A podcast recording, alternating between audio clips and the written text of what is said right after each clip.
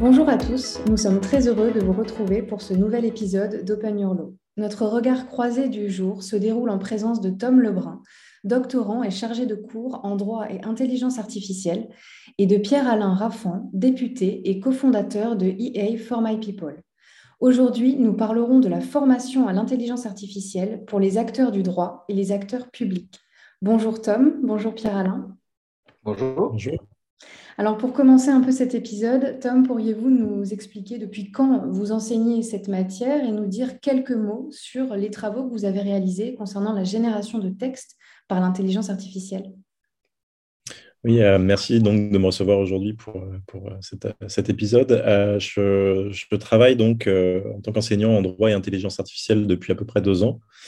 Euh, j'enseigne à l'Université du, Québec à Montréal, l'UCAM et euh, l'Université Laval euh, dans la, ville, de Québec. C'est un, cours que j'ai monté qui était à l'origine destiné aux étudiants de, maîtrise et de doctorat. en droit et également en informatique, puisqu'il y, a une dimension très, par nature, interdisciplinaire dans cette, matière, et qui, que j'ai adapté donc dans une version au, au baccalauréat, c'est-à-dire à la licence de droit, pour les étudiants de, de l'UQAM.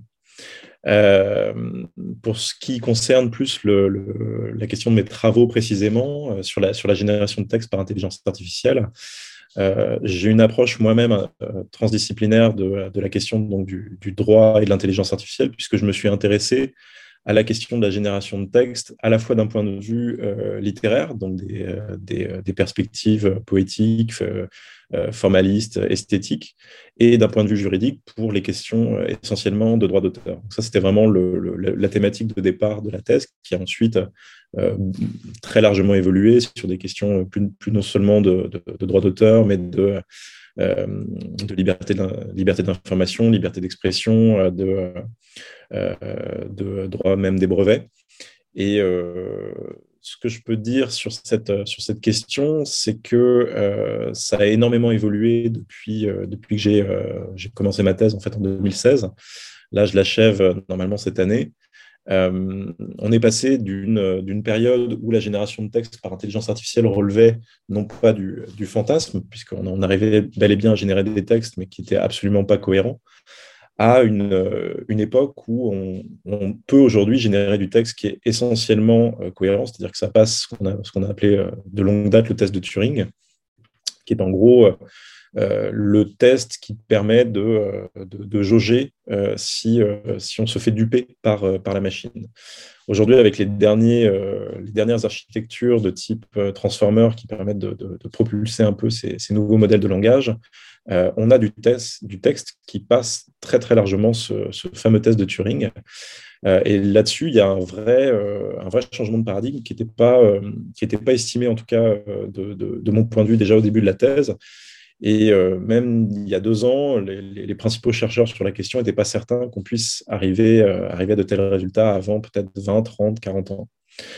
avec cette nouvelle architecture, toujours dans cette dynamique de plus de données, plus de puissance de calcul, on arrive à passer, à passer ce test-là et on a des, modèles de, langage qui deviennent extrêmement performants. On, merci, on voit que c'est très technique hein, comme approche et, aussi que c'est très varié finalement l'approche de l'intelligence artificielle. Finalement, est-ce que ça rejoint un petit peu l'objectif de ce que vous avez cofondé, Pierre-Alain, quand vous avez créé EA for My People? Quel est vraiment l'objectif de, ce projet? Déjà, merci, merci pour, votre invitation. Euh, toujours un plaisir d'échanger sur ces sujets. Alors, l'objectif euh, du collectif qu'on a monté, il, répondait à un constat qui était euh, assez marquant, en tout cas en, tout cas en France, c'est qu'on on avait constaté, euh, notamment euh, en politique, mais aussi avec des entrepreneurs, qu'il y avait beaucoup d'emplois non pourvus dans le numérique, au sens large. Hein.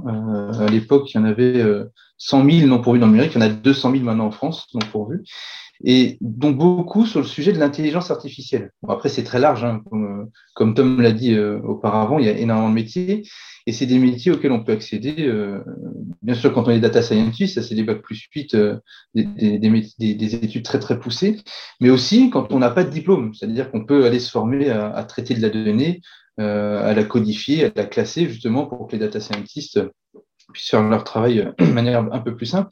Et donc, on avait 100 000 emplois à l'époque non pourvus, et dans certaines parties de la France, on avait 45% de chômage notamment chez les 15-25, dans les, les, quartiers les plus difficiles ou en ruralité, où, ce sujet en fait n'apparaît pas naturellement, il ne fait, fait, pas partie du champ des possibles. Et donc, quand j'ai rencontré Inès Leonarduzzi, euh, qui est une entrepreneuse sur ces sujets, on s'est dit, ben, il faut absolument que nous, en tout cas de ce collectif, ceux qui ont envie de le faire, euh, on, prenne la responsabilité d'aller dans les zones où on parle le moins possible de numérique et d'intelligence artificielle pour aller présenter le sujet, le démystifier, parce que très souvent, euh, on a une crainte absolue quand on parle d'intelligence artificielle sans forcément creuser le sujet. Hein on se dit, euh, voilà, on assimile ça à un robot qui va nous euh, piquer notre emploi ou, euh, supprimer l'humain. Voilà, des, fois, il y a des raccourcis qui sont assez rapides et on s'est dit, ben, allons, allons parler de ce sujet pour le démystifier, puis aussi pour susciter des vocations, parce qu'il y a plein de talents finalement.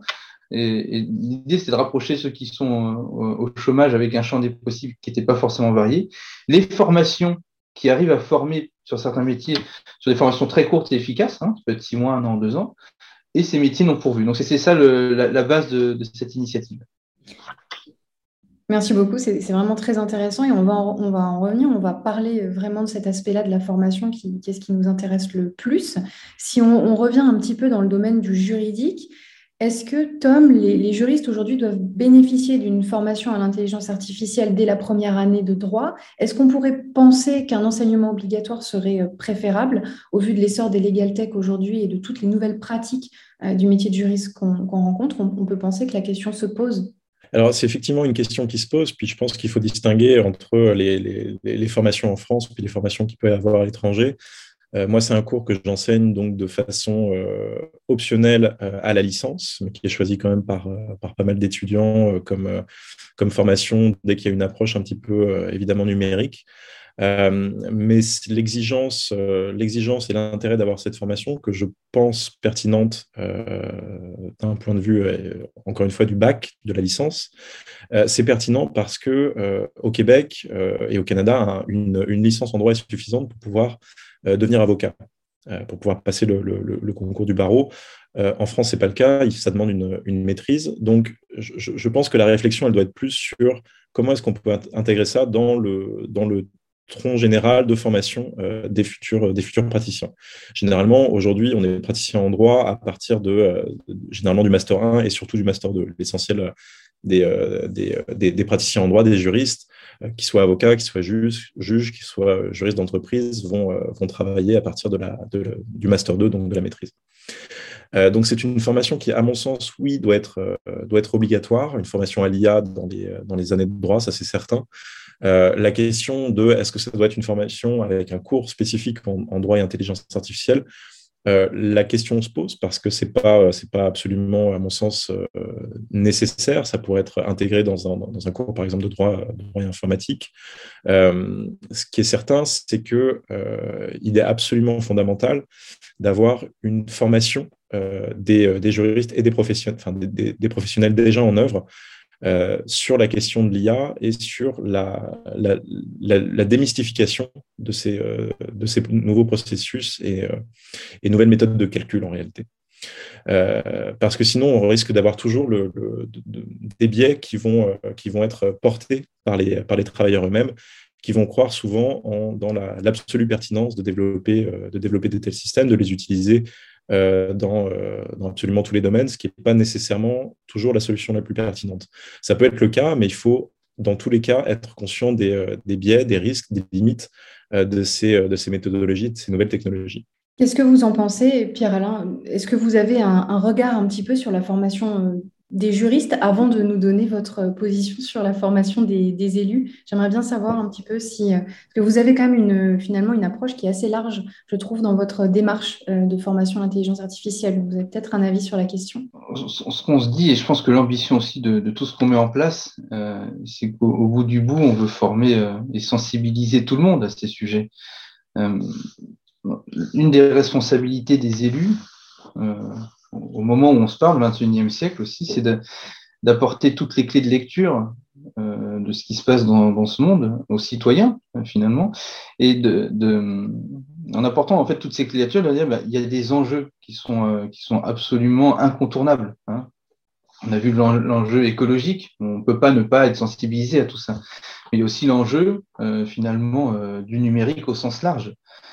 Et, ne pas le faire, très souvent, je dis que c'est une non-assistance à personne en danger, tellement le numérique a un impact sur tous les pans de la société et, finalement sur tout le monde dans tout le quotidien. Hein. Euh, et très souvent, malheureusement, le constat qu'on fait, c'est que ça restait dans le débat, un débat d'experts. Hein. Vous allez sur des plateaux télé, dans des colloques, euh, c'est des docteurs qui parlent aux docteurs, des experts qui parlent aux experts, et on ne sort pas de cette bulle-là. Euh, et ce qu'il faut, c'est qu'on arrive collectivement à transformer en débat public. Il faudrait qu'on puisse en parler sereinement, de manière dépassionnée, comme je le disais tout à l'heure, dans, toucher. Donc, c'est vrai qu'il y, y, a des métiers qui vont être euh, touchés d'une manière plus ou moins rapide et plus ou moins violente. Et il faut absolument s'y pencher, que les corps de ces métiers s'y penchent. Hein.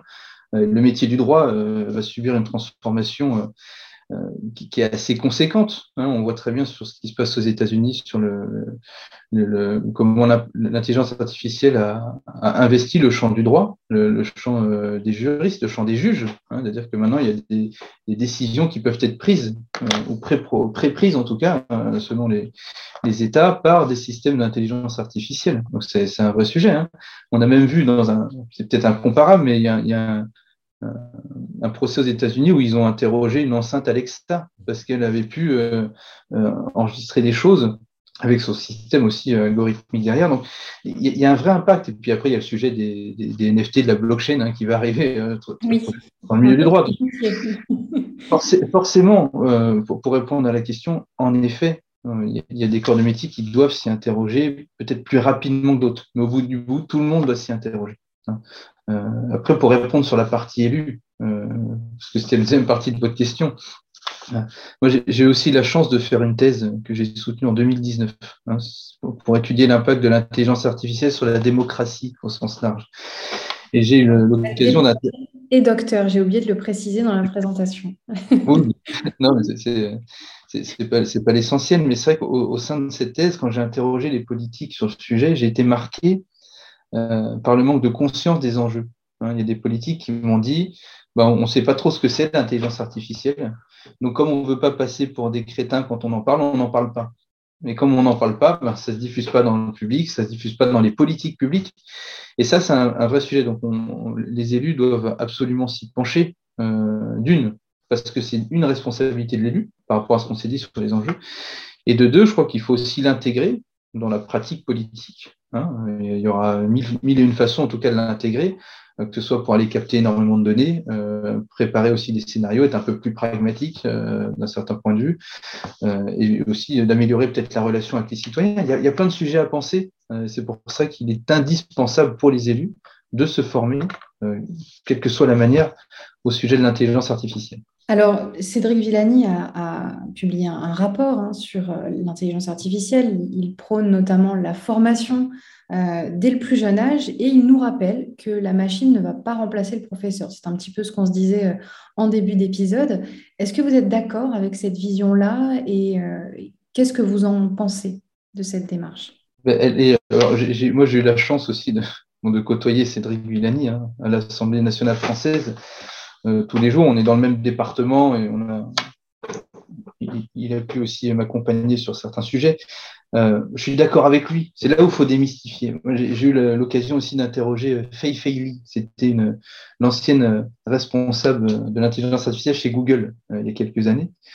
Et elle aussi partageait la vision. Elle disait que les, les machines sont précises, rapides, mais stupides, alors que les humains sont négligents, lents, mais brillants. Et il faut absolument travailler la complémentarité des deux euh, bah, pour laisser à la machine ce qui doit appartenir à la machine, hein, toutes ces tâches répétitives qu'on n'a plus envie de faire, et laisser à l'humain bah, tout ce qui est à l'humain, l'émotionnel, l'empathie euh, et le fait de, savoir s'occuper des autres. Donc il y a, un vrai sujet, c'est complémentaire, et en même temps, il faut être aussi... Euh, ne faut pas être naïf sur l'utilisation de l'intelligence artificielle par certains systèmes. Hein. Euh, il y a des choses qui nous inquiètent, l'aspect militaire. Hein, il y a, pour regarder, il y a le char Nerekta, par exemple, en, Russie, qui, euh, qui arrive à traiter des cibles de manière autonome. C'est comme ça qu'ils expliquent le sujet. C'est-à-dire que si votre visage n'est pas dans la base de données, tant pis pour vous, il n'y aura pas d'interaction humaine.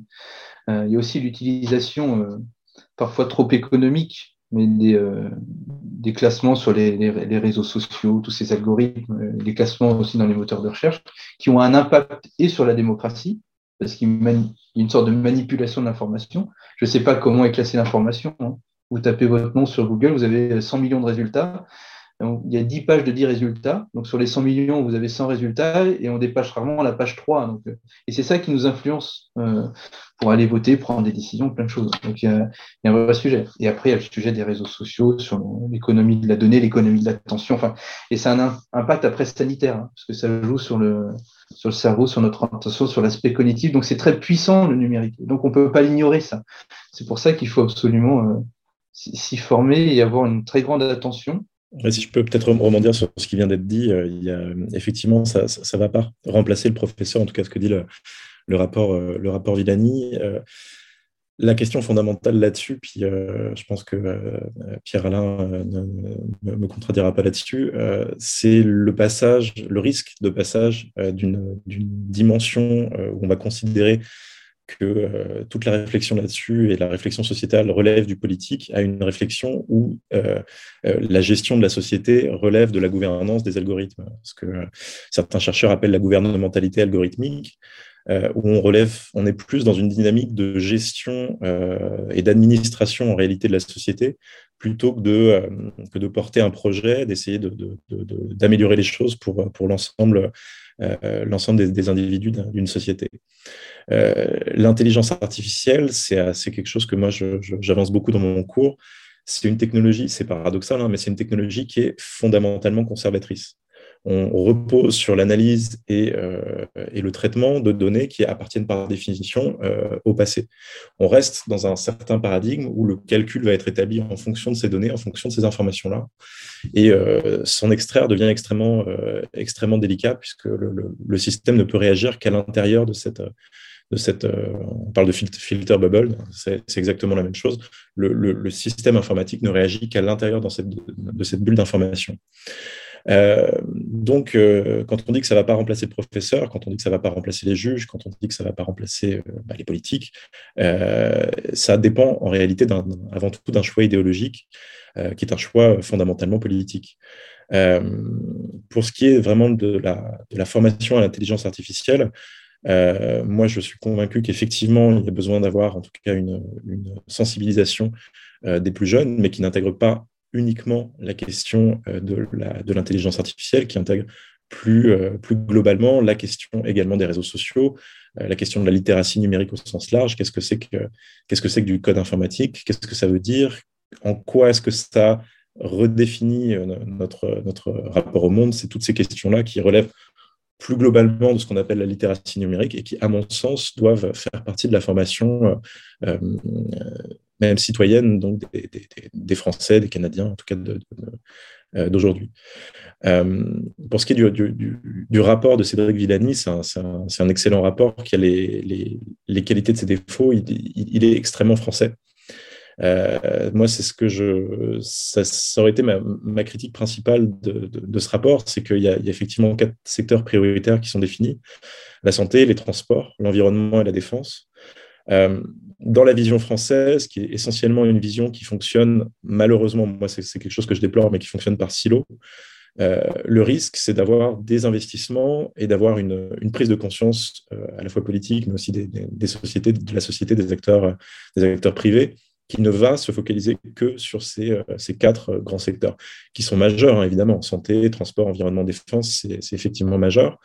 Mais euh, l'approche qu'il va y avoir et qui va être défendue de, l'autre côté de l'Atlantique, que ce soit au Canada ou plus au sud aux États-Unis, ça va être une approche qui va être beaucoup plus bottom-up, où l'initiative sur ce qui va être, ce qui va être, euh, on va être plus dans une dynamique de libéralisation, notamment de la donnée, pour permettre d'avoir des écosystèmes qui vont se, qui vont se créer, et où en fait on va laisser les acteurs privés se saisir de ces enjeux-là et porter des solutions euh, qui viennent de leurs constats au quotidien.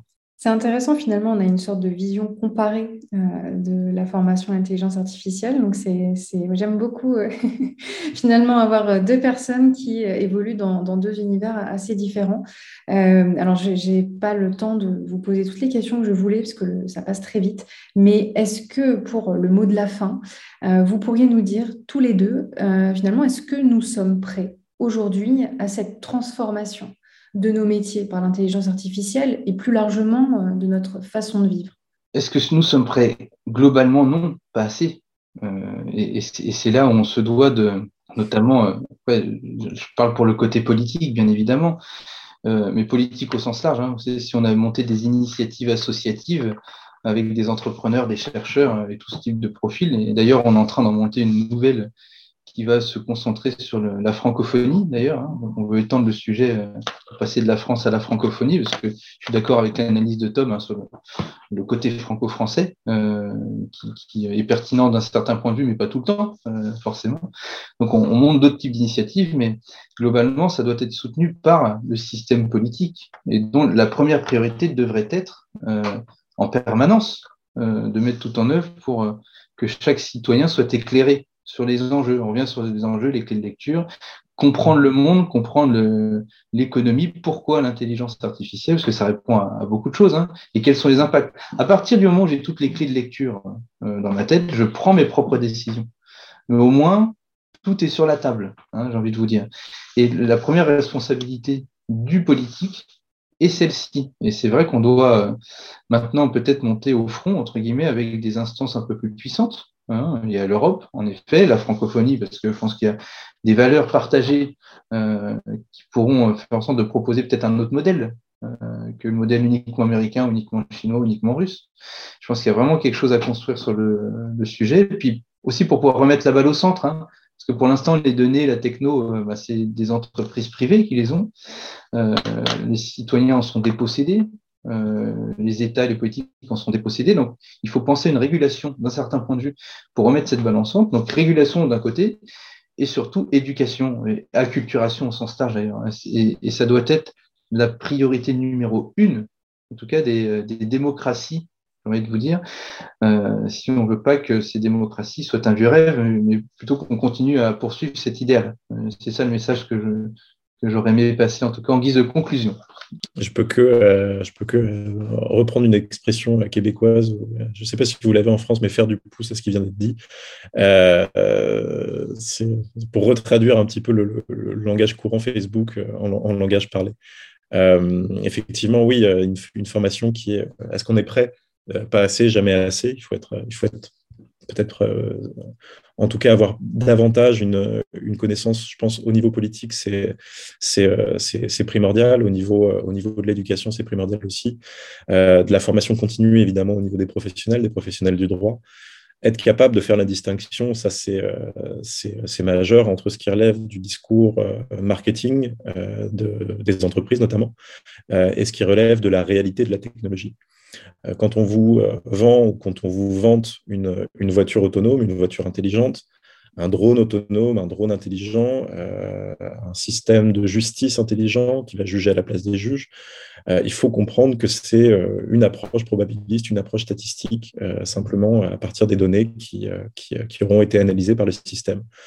Dès qu'on est dans cette compréhension-là, dès qu'on choisit de ne plus parler de la voiture autonome, mais de la voiture statistique, d'un système de jugement qui est un système de jugement statistique, euh, qu'on repose sur des probabilités, on n'a plus du tout la même, analyse. C'est vraiment juste un, changement de pensée qui est, assez radical et qui est beaucoup plus en, en, lien avec la réalité. On arrive à faire la distinction et à comprendre à la fois les limites de ces systèmes, parce qu'il y a des limites énormes et des biais énormes à l'utilisation de ces, systèmes, mais aussi les avantages majeurs et qui méritent d'être posés sur la table.